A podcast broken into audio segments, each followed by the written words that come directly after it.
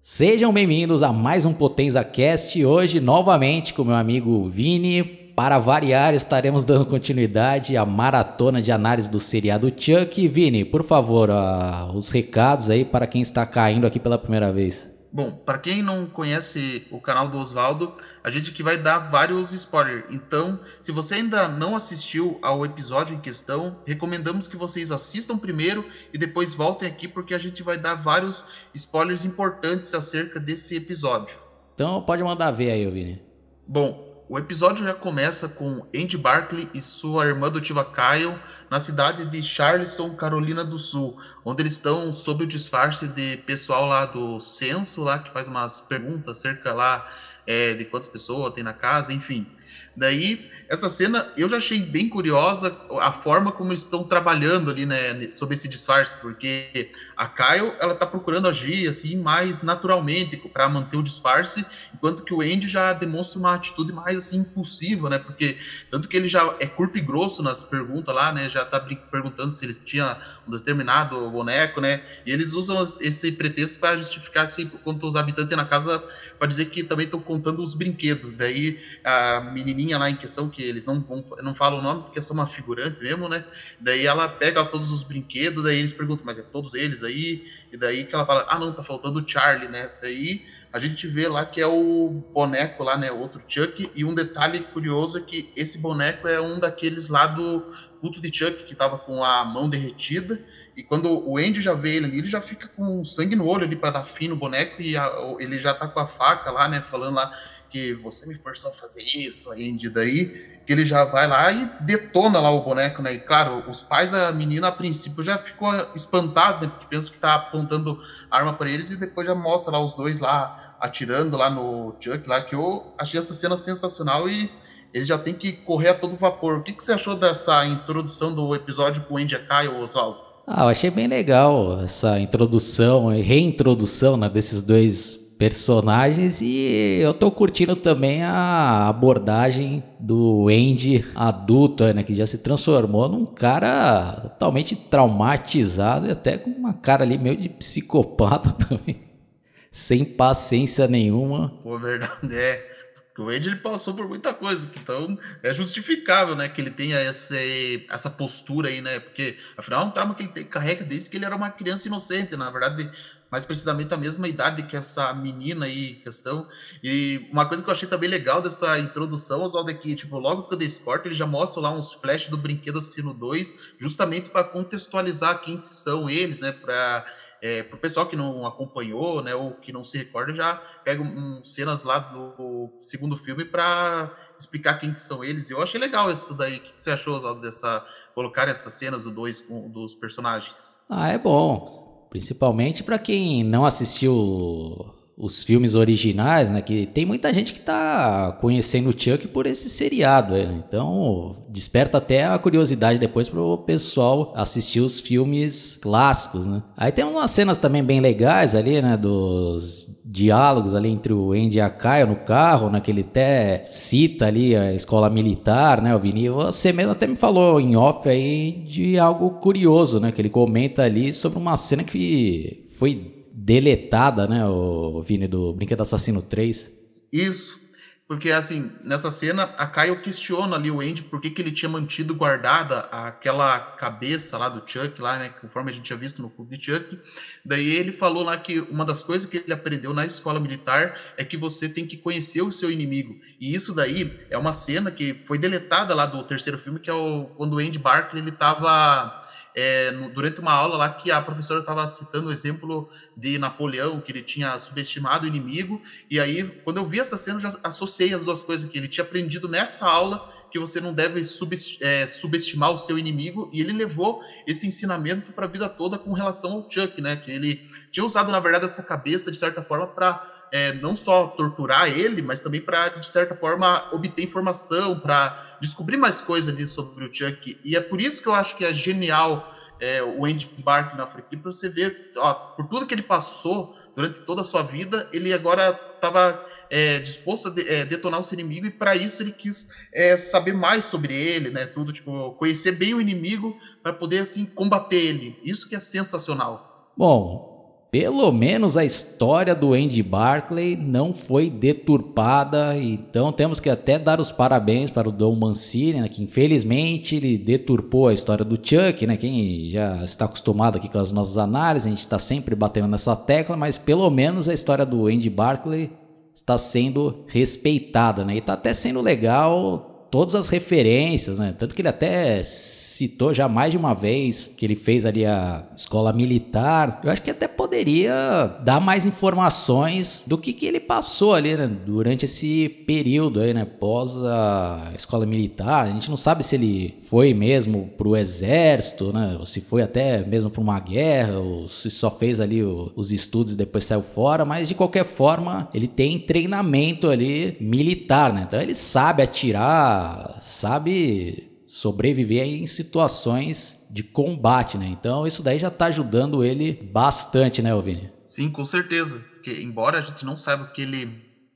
passou, né, após o, é, se formar na escola militar, o cara ele tem bastante treinamento, né? Ele é sabe como sobreviver, né? Porque também, né, a vida dele, se a gente for pensar, se resumiu basicamente nisso, né? Porque logo, é, desde cedo, né, que a vida dele foi arruinada, então a vida dele se resumiu toda nisso. E, sabe, uma coisa que eu ia gostar que eles mostrassem, assim, tipo, mostra esses flashbacks, se mostrasse até alguma cena do 3, assim, né, de recordação, né? Mas infelizmente isso daí com certeza não é possível, porque lá no Brinquedo Assassino 3 ele foi interpretado por outro ator lá, o Justin Walling, e como tudo leva a crer que o Dom Mancini não tem contato com esse ator, ele não pode colocar a cena do 3 porque tem direito de imagem para aquele ator lá, né?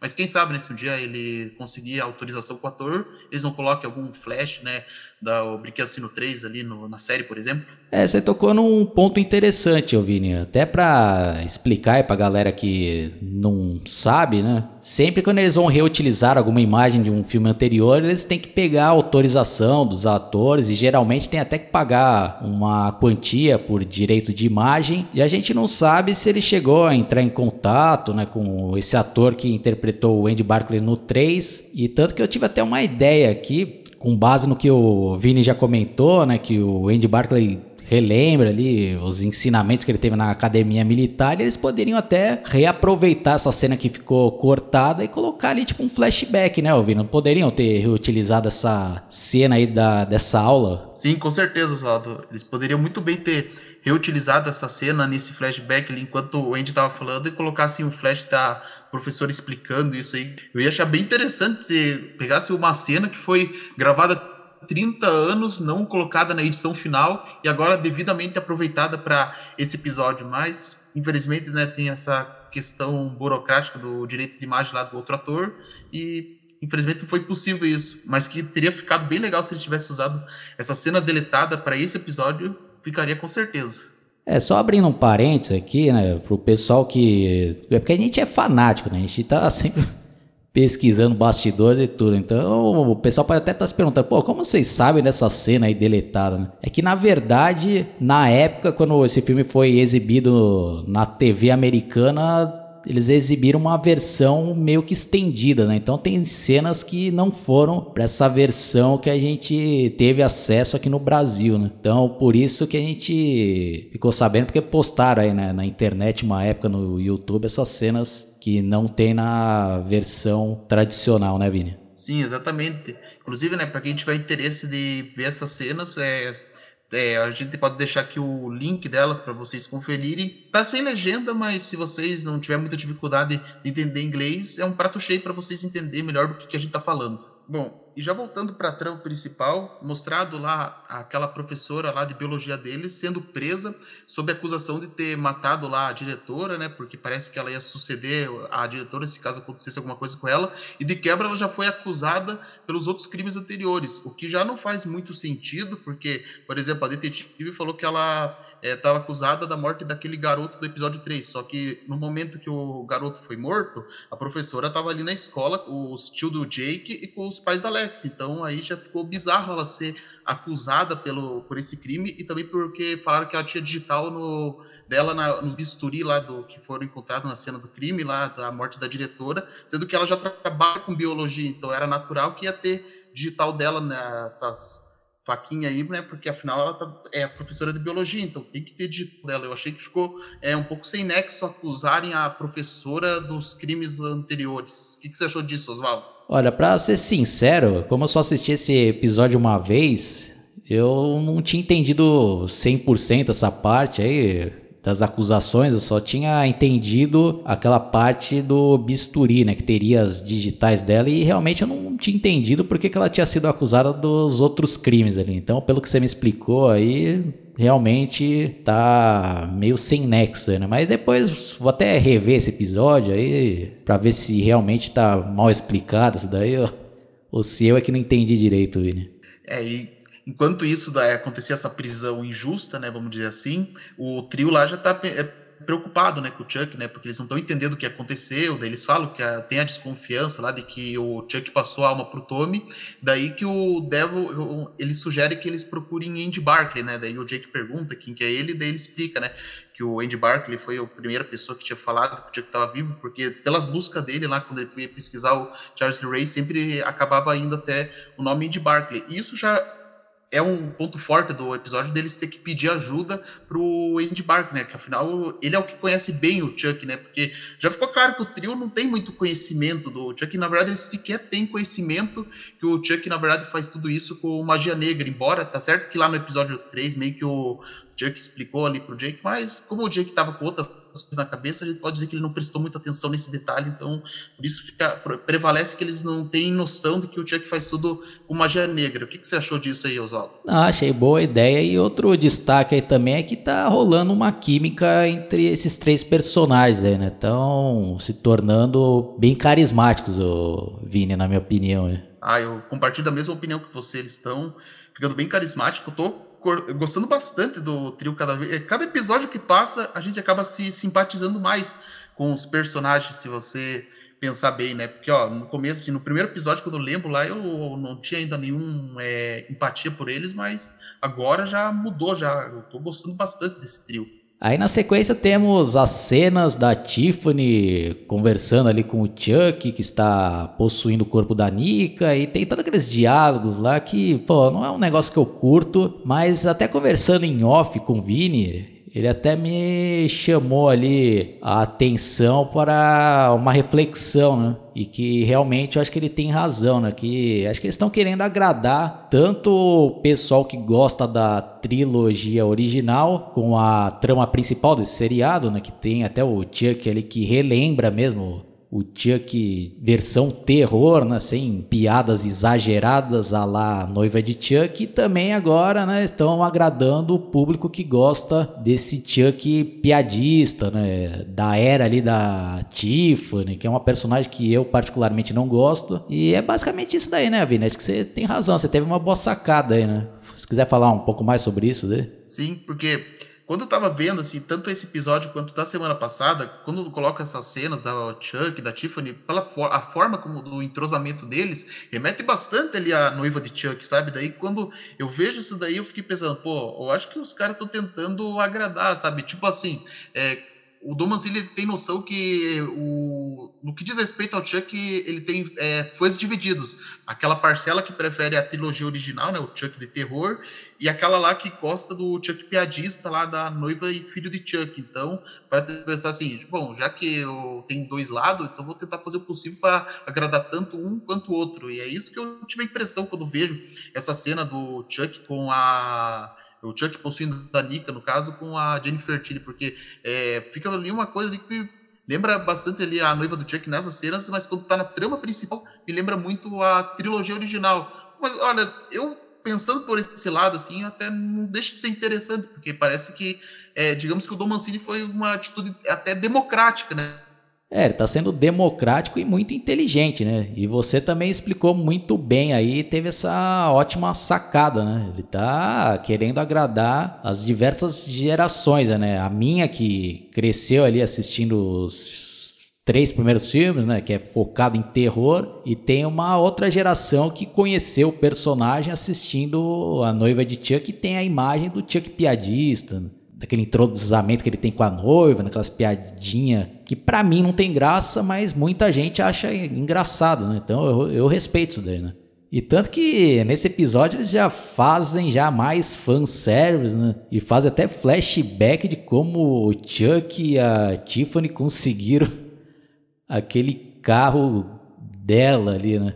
Pô, aí, como a gente tinha comentado ali no, na análise do episódio anterior, né? Pô, que eu tava achando a Fiona Dorothy interpretando o pai ali como se fosse um cosplay ali, né? Então, nessas cenas aqui eu acho que tá mais engraçado ainda, né? Já não tô ficando com raiva, né? Já tô achando até a bagulho e tão tosqueira do até risada, né? Porque tá uma paródia, né? Pelo menos eu tô tendo essa visão, né? Dela querendo fazer o papel do pai dela lá, ó, Vini. Qual que é a sua visão aí? Sim, eu também achei que ficou uma tosqueira, principalmente porque nesse episódio é mostrado na luz do dia. O da semana passada ainda tinha umas luzes vermelhas que dava para né, dar uma disfarçada, tanto, né? Mas aqui eu vejo ali que o nariz falso que ela usa e o queixo ficou um pouco desproporcional com ela. Eu acho que para essa cena ficar um pouco mais é, convincente, era melhor que ela tivesse usado o óculos escuro, porque dá para ver a testa dela, que é feminina, tudo, né?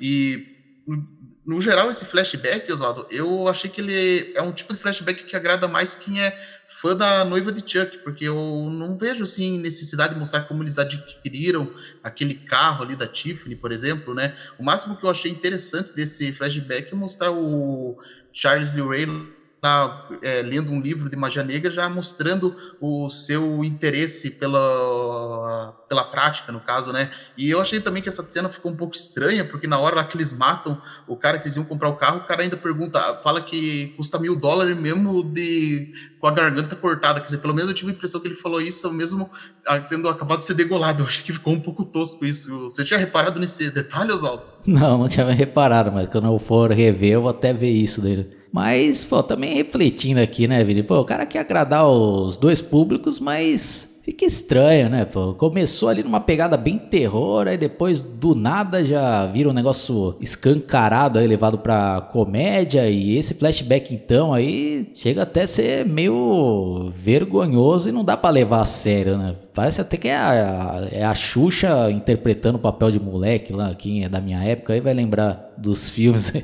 dos trapalhões que ela interpretava a moleque lá. Então tá aparecendo aqui, né? Ainda mais como o Vini mesmo frisou aí, né? Pô, a luz do dia ali tá na cara que é a filha dele. Então dá para levar a sério isso daí, né? Então fica um contraste muito grande aí, né? Acho que é desnecessário, né? Mas, repetindo aqui, né? Apenas minha opinião. Vini, pode prosseguir. E depois a gente já mostra para uma das cenas mais intensas desse episódio, que eu posso dizer assim, lá da Bri contando lá pro Logan e pro Júnior que ela tá com câncer em estágio avançado e um pouco tempo de vida, né? Melhor dizendo que ela vai acabar morrendo fatalmente. E cara, essa é uma cena que eu achei bem comovente, assim, deu para ver como, o quanto que os atores é, entraram fundo nos seus papéis ali. Tipo, a atriz ali que tá interpretando ali a Bri, por exemplo, quando ela tava chorando, cara, eu quase chorei junto, né? Porque ficou bem comovente, até o Jake escutando lá, porque digamos que já foi para ele quase que o reflexo de como foi a vida dele quando perdeu a mãe. Eu achei essa cena muito boa. O que, que você achou dessa cena da, é, da Bri contando a verdade pro Logan e pro Júnior, Oswaldo? Eu achei boa, mas, né, com todo o respeito e tal, mas esse Júnior, para mim, acho que tá deixando a desejar na interpretação. É, para mim, ele não convenceu nada, né? Acho que tá sendo o piorzinho ator desse núcleo juvenil, eu. Não sei, não sei se você concorda ou discorda. Bom, eu fico no meio termo, quer dizer, sei lá, às vezes eu olho para esse ator e eu acho que ele não tem expressão, sabe? Eu não sei se você reparou, né? Porque sempre que eu olho pra cara desse menino, parece que é, ele tá com a mesma cara sempre. Tá exatamente, tá exatamente. Tá, é, tipo, você não sabe quando ele tá triste, quando ele tá feliz, quando que ele tá nervoso, né? sabe? Eu, eu tenho que concordar com você, a, a performance desse ator é questionável, mas eu dou ponto forte assim para essa cena da comoção mesmo pro Devon Sawa e para é, a atriz ali que faz a abrir, porque eles sim que eu acho que é, deixaram a cena bem comovente. Sim, até o Jake ali que tá escutando ali meio que escondido, a atuação dele tá melhor ali, né? Parece que ele mesmo tá tendo bem mais emoção do que esse Júnior né? É a interpretação fraquíssima, eu, Vini. Até a parte que ele vai tentar chorar ali, dá pra ver que tá meio. A atuação não tá muito boa, não, Vini. Pois é, Oswaldo, concordo com você.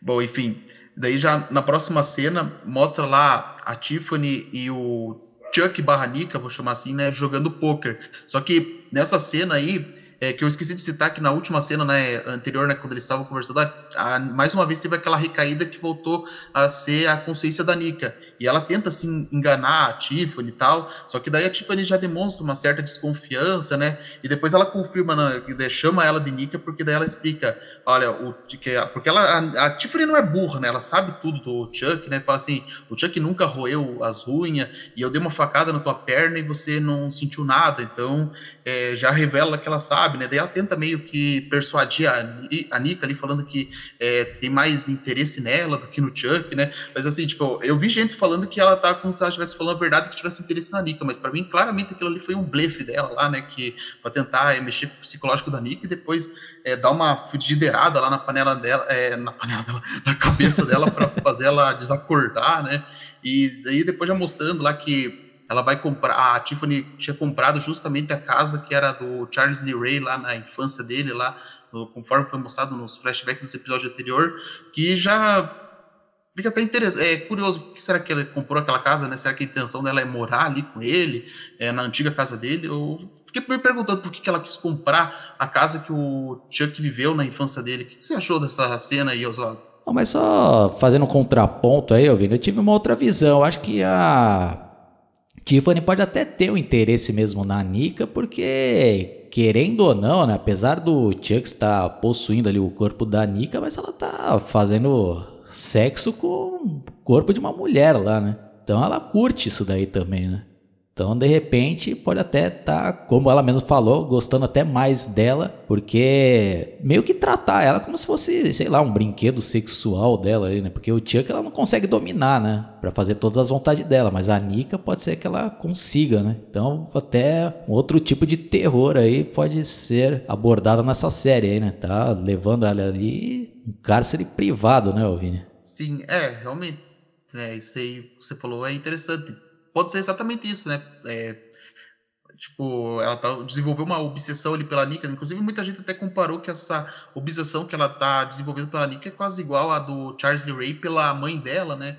Então, faz sentido isso que você falou, Oswaldo.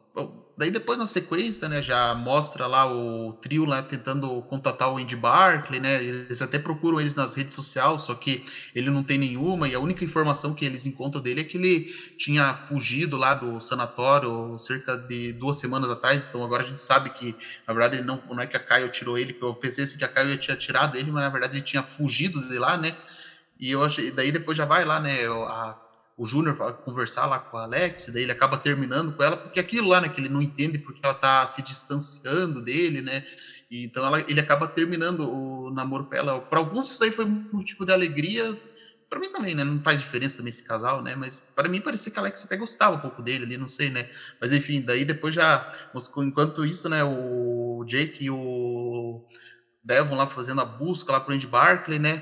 Daí o Jake se liga de um detalhe, né? Que ele fala assim, peraí, onde que fica o sanatório Arrogate? Ele fala que é em Rhode Island. Daí que o Jake lembra, pô, eu recebi uma ligação de Rhode Island, se não me engano, há um mês atrás. Daí que ele se dá conta que quem tinha ligado para ele era o Andy Barkley. Então aqui tá a confirmação para quem tinha ainda dúvida, quem tinha ligado pro Jake naquela outra vez era o Andy Barkley. E aí que a cena que eu gostei, que eu cheguei a mandar pro Oswaldo em off, né, mas ele não quis ver antes de assistir o episódio, que você fez bem até, Oswaldo, que é a cena né, do primeiro contato do Jake, com, quer dizer, do Jake do Devon com o Andy Barkley e a Caio. Eu, eu gostei dessa cena deles dialogando. O que, que você achou dessa cena aí, Oswaldo? Não, eu curti sim, Vini que finalmente teve agora o encontro das diferentes gerações da franquia. Né? Aí temos as cenas da Tiffany comprando a casa que era de quem mesmo, Vini? Era a casa do Chuck quando ele era criança. Daí depois, né, na na cena seguinte já corta lá pro para abrir pro Júnior, né, que ela tá indo consultar lá o terapeuta, é, a, a, terapeuta dela lá no caso, né? E ela explica, né, né que o que, que ela, a decisão que ela tomou, né, que ela falou a verdade e que ela estava disposta a aproveitar o tempo de vida que lhe restava, né? E ela tipo, é uma cena assim que ela estava determinada mesmo né, a isso, né? Que ela nem ia se submeter ao agressivo tratamento da quimioterapia lá e depois já corta lá para ela lá no, corredor, né? Daí os caras deixam um, um, ritmo até lento da cena porque já para ter certeza que ia acontecer com ela, né? Porque daí, como, como eu imaginei assim que ia acontecer, eu tinha certeza que o Chuck ia antecipar a morte dela lá, que ele empurra lá uma, um carrinho cheio de arquivo e ela é, acaba caindo da janela. E eu vou dizer, Oswaldo, tipo, a morte dela, assim, narrativamente falando, eu achei que foi é, comovente, né? Pela narrativa, tudo, mas o efeito dela caindo lá da, do alto daquele prédio, eu achei que ficou muito mal feito, sabe? Aquele chroma key lá que usaram, eu achei que ficou zoado. O que você achou dessa cena no geral, Oswaldo? Olha, eu acho que eu fiquei mais incomodado com a cara do Chuck ali, que parece ser um outro boneco ali. Parece que já não era mais o mesmo dos outros episódios. Não sei se é impressão minha ali, Vini. Parece que ele já tá com o cabelo maior ali. Não sei se teve essa impressão, eu, eu que tô viajando. Não, pior que eu também tive essa impressão, usado Tipo, é, que eu achei que esse boneco parecia estar até um pouco mais cabeludo do que o, boneco, o corpo anterior dele. É, tá vendo? Ih, já tô começando já a dar uma vacalhada já, né? Mas achei legal, sim, a ideia e a morte lá. Puta, aí esse é o Chuck que eu e o Vini a gente curte, né? Chuck que tá nem aí, né? Com piadas idiotas e vai pra aniquilar mesmo as suas vítimas, né, Vini? E acaba até tendo um tipo de humor que eu acho engraçado, né? Que é um humor involuntário, né? Com situações até de tão absurdas até tem um certo humor negro ali, né? Pô, esse Júnior, cara já passando por vários perrengues, sabe ali da notícia que a mãe tem um câncer ali gravíssimo e logo na sequência o corpo da mãe cai ali, né? No carro onde ele tá, né? Com a cara ainda pro vidro e ele olhando, né? Puta que pariu. Um azarado do cacete também, né? ah, com certeza. Nossa, essa o cara é muito azarado mesmo. Não, e isso aí daí também reforça agora, esse fato na vida dele agora reforça aquela teoria de que ele vai acabar virando o vilão da série, né? Porque, pô, o cara já tem todo aquele abalo lá do pai fazendo pressão para ele. Alex praticamente deixou ele, de, na visão dele, deixou ele de lado para andar com o Jake e com o Devon. E agora acontece esse negócio da mãe dele ter morrido, então o cara vai é, virar um provável psicopata agora, porque o psicológico dele agora está definitivamente abalado, né? Depois dessa é, desse incidente ocorrido aí.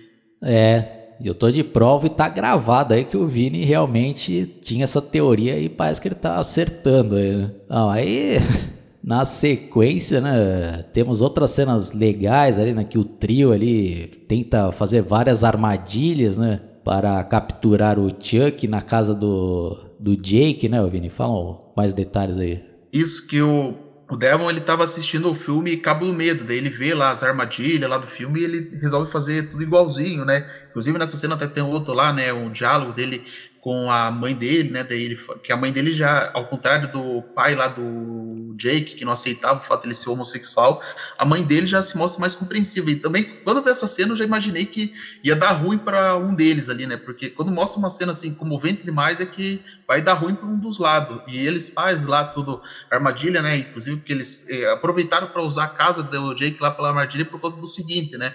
Porque quando o Jake tava falando com o Ed Barker, ele tava falando que ele, como ele podia encontrar o Chuck, daí o Andy explicou lá, não, na verdade não é você que vai encontrar o Chuck, é o Chuck que vai encontrar você, ele vai fazer isso usando a, é, o que você mais ama, que é a sua família. Então, por isso que eu acho que o Andy Barkley é um, um personagem genial, porque ele sabe todos os passos do Chuck, o que, que ele vai fazer, o que ele pensa em fazer, entendeu? Porque, ó, tanto que ele falou assim, que ele ia usar a família contra ele, que foi exatamente o que o Chuck fez lá com a, é, com a Bri, né, com, com relação ao Júnior, né? Então você vê como o Andy Parker é genial. E ainda tem gente que eu vi falando um absurdo que esse personagem é inútil. Como que pode falar que o Andy é inútil depois de tudo isso que ele mostrou, a genialidade dele, que ele conhece muito bem o Chuck, sabe? Eu fiquei assim pensando, ó, quem falou isso aí não assistiu direito é, os filmes, muito menos, quer dizer, na verdade falou isso muito antes de lançar esse episódio, mas esse episódio mostra como que o Andy Barker é um personagem genial e o inimigo mais altura pro Chuck. Não, velho, tá, tava brincando, você que tá achando que eles estavam falando sério, eles estavam zoando, não tava falando, não é possível que não tava falando não, isso. Pois não, não, e aí que detalhe, que quem falou isso, Oswaldo, é daqueles lá que são fanáticos pela noiva e filho de Chuck, pra você ter noção, tipo, os caras daqueles que é Tim Tiffany, né, no caso, né, então os caras falando, né, mas eu, eu, espero de verdade que tenha falado esse absurdo Andy Barkley tenha zoado, porque, pelo amor de Deus, depois desse episódio que mostrou tudo que o Andy Barkley, é, o quanto que ele sabe tudo do Chuck, falar que ele é inútil, pelo amor de Deus, essa pessoa aí não é fã de verdade da franquia, né, mesmo preferindo a noiva e filho de Chuck, não pode ser chamada de filho para falar um, absurdo desse? Calma, Vini, calma. Não, desculpa, mas é que. Não, acho que vamos cortar essa parte aí que eu acho que é melhor, não. Pode, vai que apareça alguém lá assistindo e fica ofendido, né? Ah, deixa, Vini, não precisa cortar, não. A gente não tá ofendendo ninguém aqui, né? É. A gente tá sendo espontâneo, é, né? É, tipo, ó, eu até ressaltar aqui, ó, isso aí que a gente tá brincando é só um debate amistoso, tá? Não se sintam ofendidos, tá bom, pessoal? É só brincadeira. Bom, velho, mas continua aí seu raciocínio que você estava falando lá, né? Que o Andy Barkley tá dando as dicas ali para eles sobre o Chuck, né? Que iria procurar ali a, os familiares, né? Isso, que ele tinha falado lá que ele ia atrás, na verdade, do que ele mais ama, né? Tipo aquela jogada clássica, né, que os vilão faz, né? De pegar a família e usar contra o personagem, né? Então, daí, baseado nisso, que eles decidiram fazer essa armadilha na própria casa do Jake, até porque o Logan e o Júnior estar ocupados lá na casa funerária, conforme o Jake falando, então eles elaboram todo o esquema da armadilha, né? Tipo, eles pegam lá, colocando um monte de fio de nylon numa boneca lá para sinalizar quando o Chuck tá chegando. Só que, cara, tipo, até funciona, só que o Chuck, ele foi, digamos, mais esperto, né? Porque ele não entrou pela porta da frente como eles esperavam, na verdade ele entrou direto pela chaminé e ele já foi bem ligeiro, né? Já subindo lá em cima, até porque convenhamos que o tamanho que ele tem, né, é, acaba sendo mais útil para ele nessas horas, né? Porque daí ele consegue ser mais rápido, né? Daí ele acaba encurralando o Alex e ele, aí que você vê o quão FDP o Chuck é, porque ele fala assim, ó, eu deixo você viva com a condição de que você mate o Jake. Então, ó, para quem ainda não estava convencido que o Chuck ele é manipulador, ó, tá aí a prova aí, ó, que ele não estava se importando, nunca se importou com o Jake, ele só estava querendo tirar vantagem da situação, que agora ele tá tentando fazer a mesma coisa ali com o Alex, né? Mas só que claro que Alex está fingindo que concorda, né? Porque estão se preparando ali para surrar ali o Chuck, né? Só que é, o Chuck foi mais rápido, né? Já passou a faca, né? O que, na verdade, analisando essa cena, você fica pensando, pô, não era tão difícil deles abater o Chuck, mas eles acabam fazendo um monte é, de vacilo, né? Porque o Chuck já foge, né? Embora o Devil até tenha contido ele com aquele negócio dar choque, só que estavam é, com a faca que já não aproveitaram para matar ele, né? Então o Chuck acabou sendo mais ligeiro e, e é isso, né? O que, que você achou dessa cena aí no geral, Sol? Ah, para mim foram as melhores cenas aí desse episódio que, como eu falei, né, é o estilo do Chuck que eu gosto ali, né, que aquele tipo de suspense ali, né, que ele vai mexendo com o psicológico das suas vítimas antes, né? Então, você até falou que é até meio fácil de abater ele, mas tem que contar que o medo também, né? Imagina, né, a tensão ali, a gente se colocando no lugar das vítimas, né? o bagulho tudo escuro, aí depois do nada ele apaga ali a energia elétrica, né? Cai toda a luz ali. E você também tocou em outro ponto importantíssimo. E tá aí a prova, pessoal. Do, da, acho que foi até no primeiro episódio que a gente comentou, né? Que na época ali tinha muitas pessoas divulgando no Facebook que o Chuck era a favor, né? Do, do Jake, que ele era defendendo a causa dos homossexuais. Olha lá, tá defendendo e agora mandando matar ele, né, Vini? Pois é, Exatamente, não sei, é, o pessoal ainda tava falando aquele negócio lá, mas não, o Chuck não se importa com ninguém, para ele não faz diferença se a pessoa é homossexual ou não é, não, ele espalhar o caos ali já deu, ó, primeiro ele fala assim que se importa com o Jake, daí aqui ele manda matar ele, daí alguns falam daí, ah não, mas é porque ele tá com raiva dele, não, que raiva, não tem nada a ver que ele tá com raiva, ele tá fazendo isso porque ele é um FDP nato mesmo, tanto, ó, ele fala, antigamente ele falava que matava quem merecia morrer, e a tia do Jake, por exemplo, era uma pessoa que merecia morrer, ela nem era ruim. Como é que vocês é, vão falar, por exemplo, que ele é, é, acreditar no papo que ele é, mata só quem merece morrer, sendo que aquilo lá era só manipulação dele, né? Mas enfim, eu essa cena ficou bem legal e depois já vem a grande surpresa, né? Porque a detetive Evans lá foi lá tentar, é, tipo, é, foi lá investigar, né? Porque alguém falou lá que o Chuck tinha secretamente é, ligado para ela ir lá, né? O que, tipo, eu não sei se isso é verdade, mas faz sentido que o Chuck tenha feito uma emboscada ali para ela ir lá, né? Para é, dar fim nela, para ela cair na própria armadilha deles, né? E daí que acontece lá que ela, ela, é, ataca ele lá, né? Quer dizer, ele não, ele ataca ela lá tudo, né? E ela acaba caindo da escada e quebra o pescoço, que alguns até não gostaram porque ficou com o pescoço girado 180 graus lá. Mas o que você achou da morte da mãe do Devon, Oswaldo?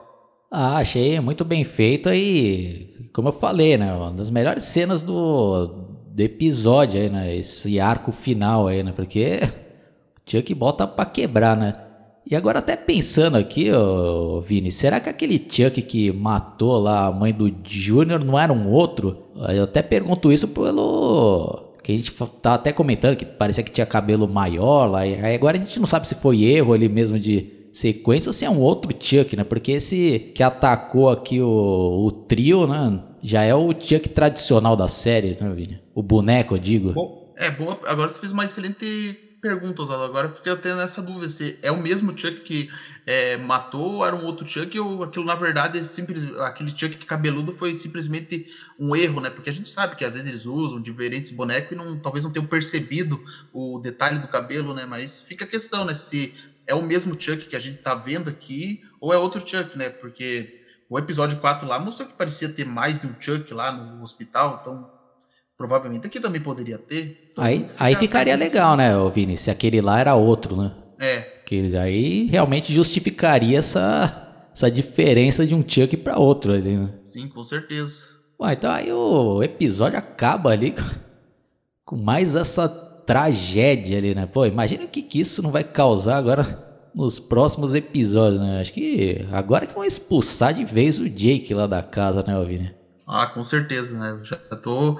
O pessoal, inclusive, tá falando isso, porque tudo indica, né? Depois disso aí que aconteceu, acho que não vai ter mais condição do de que continuar na, vivendo ali com o tio e o primo ali, né? Depois desse incidente, né? Então, vamos ver o que, que vai acontecer. E lembrando que esse foi o episódio 6, essa temporada tem oito episódios. Então, agora os próximos já são os dois últimos episódios. Então, tudo indica. Agora a coisa vai pegar fogo, hein? Sim, e também reforça aquela sua teoria, né? Que provavelmente o Chuck agora vai fazer a cabeça do, do Júnior pra matar o próprio primo ali, né? Que ele vai fazer a cabeça. Oh, né? Ele, quando ele veio aqui, ele acabou com a sua vida, né? Ele que matou sua mãe, né? Capaz de mentir ainda, né, Ovini? Sim, com certeza. É uma coisa tipo igualzinho que o Coringa fez com o Harvey Dent lá no Batman Cavaleiro das Trevas, lá, né? Quando ele conseguiu é, corromper ele pro lado do mal. Então, com certeza vai acontecer isso. E seria interessante, né? Porque, tipo, ó, é ser o contraponto do que aconteceu com o Jake. Porque ele tentou manipular o Jake, mas o Jake escolheu o lado do bem. Mas o Júnior não vai ser a mesma coisa. Ele vai acabar indo pro lado do mal. Isso vai ser até legal de se ver. Então, suas considerações finais e a nota aí, Vini. Bom, eu vou dar. No último episódio eu dei 7,5, mas eu acho que eu vou dar uma. É, uma nota 8,5 para esse episódio porque a trama principal dele, o retorno de Andy Barkley e Caio, que foram os pontos fortes do episódio. O máximo que eu achei é, que eu não curti muito são só as cenas referentes. É, dizer, alguns momentos do aquele flashback e as discussãozinhas do Chuck com a Tiffany, mas eu dou nota 8,5 pela trama do principal do episódio e pela volta do Andy Barkley com a Caio e o entrosamento dele já com os novatos. É, apesar daquelas cenas ali que eu falei que eu não gostei, né, da, da Nika ali interpretando o pai, mas o restante do episódio foi muito bom, então eu vou, de, vou até dar uma nota um pouquinho maior, Vini. Nota 9, principalmente por essas duas mortes e a deixa pro próximo episódio que vai botar fogo aí na série, né, Vini? Ah, com certeza, Agora coisa vai pegar fogo. Eu tô super ansioso já para ver os dois últimos episódios dessa temporada. Agora a gente vai ler as mensagens que a gente recebeu na nossa última análise. Vini, por favor, leia a primeira aí. Bom, Michael Reiner comentou aqui. Eu respeitosamente discordo da opinião de vocês sobre a caracterização da Fiona Dorff como Charles jovem. Até gostei, risos. Eu não percebi que foi uma mulher que estava interpretando até ver um tweet do Dom Mancini mostrando uma cena dos bastidores. Achei uma boa homenagem ao Brad Dorff ver sua filha interpretando seu personagem de maior destaque. O que, que você achou aí desse que ele falou, o Michael Heiner falou, Oswaldo? É, Vini, eu sempre acho interessante ouvir opiniões diferentes da minha e ele escreveu aqui de maneira respeitosa e tá tudo bem, né? Ele expôs aqui a opinião dele, que é diferente da nossa, então tá aí registrado, né, Vini? Então a próxima aqui é do Otto Figueiroa. Comentário específico. Acho que o Chuck, depois de décadas querendo passar a alma para um humano e falhar, a Nika foi a chance que ele teve de voltar a ser humano, mesmo que use o corpo temporariamente. Também penso que a Nika só anda por causa da magia, do poder de Dambalá, mas isso vai de nossa suspensão de descrença. Eu particularmente gosto do Chuck no corpo da Nika, porque é inusitado. Cosplay tosco do Ray, que foi a, a senha que a gente colocou ali no episódio anterior pra gente saber quem escutou inteiro aí, né, Vini? Então, seus comentários. Bom, eu achei interessante, assim, esse parecer do Otto Figueroa. Então, ó, em parte, sim, eu até compartilho um pouco da opinião dele, porque, assim, eu até, por um lado, é uma coisa inusitada, assim, a Nika possuindo o. Quer dizer, a Nika não, o Chuck possuindo o corpo da Nika, né? E eu acho também interessante, porque pelo menos aqui você vê, né, como que é, é a performance da Fiona Dorff, que ela sabe distinguir bem, tanto quando possui Chuck quanto possui a Nika, né? Por esse lado é interessante, mas a questão dele é, começar a andar, que eu acho que é, acaba sendo forçado, porque imagine se fosse o contrário, né? Em vez dela ser paraplégica, fosse uma pessoa que não tem as duas pernas. Então quer dizer que o Chuck, quando possuísse ela, magicamente ia ganhar duas pernas. Daí, quando voltasse a Nika, essas pernas, num salar de dedo, ia desaparecer. Só isso que fica estranho. Mas de resto, assim, tipo, ele possuía a Nika, né? Ficar uma coisa inusitada, eu até concordo. Só nessa parte dela andar que me incomoda. Bom, aí ele também mandou mais uma mensagem que diz aqui, ó. Eu queria muito que em algum flashback mostrasse o cara que ensinou magia ao Charles eu também gostaria, Vini. Acho que seria bem interessante, né? Que aquele mestre dele que aparece no. Que, aí teria que chamar outro ator, né? Mas seria bem legal, Vini. O que, que você acha? Você acha que seria uma bosta? Na verdade, isso sim é uma coisa que eu ia gostar de que eles mostrassem como ele é, aprendeu a magia negra e tudo, né? A minha preocupação, na verdade, apenas é por causa daquele amuleto lá que inventaram lá na noiva de Chuck, porque com certeza, se quando for fazer uma cena assim, eu, eu imagino que eles vão colocar é, o mestre falando assim, ó, tem que usar esse tal amuleto aqui, porque é, entra em contradição com a cena inicial do primeiro filme, que ele nunca usou esse amuleto, né? Só isso que me preocupa, mas de resto, mostrar como ele é, aprendeu, né, é, com a, a magia negra tal, isso aí seria bem interessante de mostrar. É, infelizmente isso daí a gente tem que aceitar, Vini, porque já deu para ver que eles não estão ignorando nada da franquia, né? Então, vai ter amuleto, vai ter filho, vai ter Tiffany, vai ter incoerência. Então, né? Vai saber o que, eles poderiam fazer nesses flashback. Né? Se fosse para fazer um flashback aí naquela pegada da mais séria, eu acharia legal. Agora, se fosse para vacalhar ainda mais, aí realmente não acho necessidade. Né? Até porque já teve já muita vacalhação naquele filho de Chuck lá falando que aprendeu magia, insight, lá, né? de como é que chamava mesmo? Ah, é. Um site chamado voodooleigos.com. Como se fosse um bagulho bem fácil, né? Então qualquer um que entra ali, imagine quantos não estariam fazendo magia negra, né? Bom, aí a próxima mensagem aí, Vini. Assim, o Vitinho da ZO comentou: Na minha opinião, o Chuck verdadeiro é aquela cabeça que o Andy tem guardado, mas tenho dúvidas se a Kyle naquela cena pós-crédito não acabou com a cabeça. Bom, agora com esse episódio a gente já tem a resposta que sim, a Kyle acabou com aquela cabeça e que se ela acabou com aquela cabeça e os Chucks ainda continuam vivos, então esse não. Quer dizer, já não é o Chuck mais verdadeiro. Então, quer dizer, na verdade, qualquer Chuck agora pode ser considerado verdadeiro, né? E não tem um líder, né?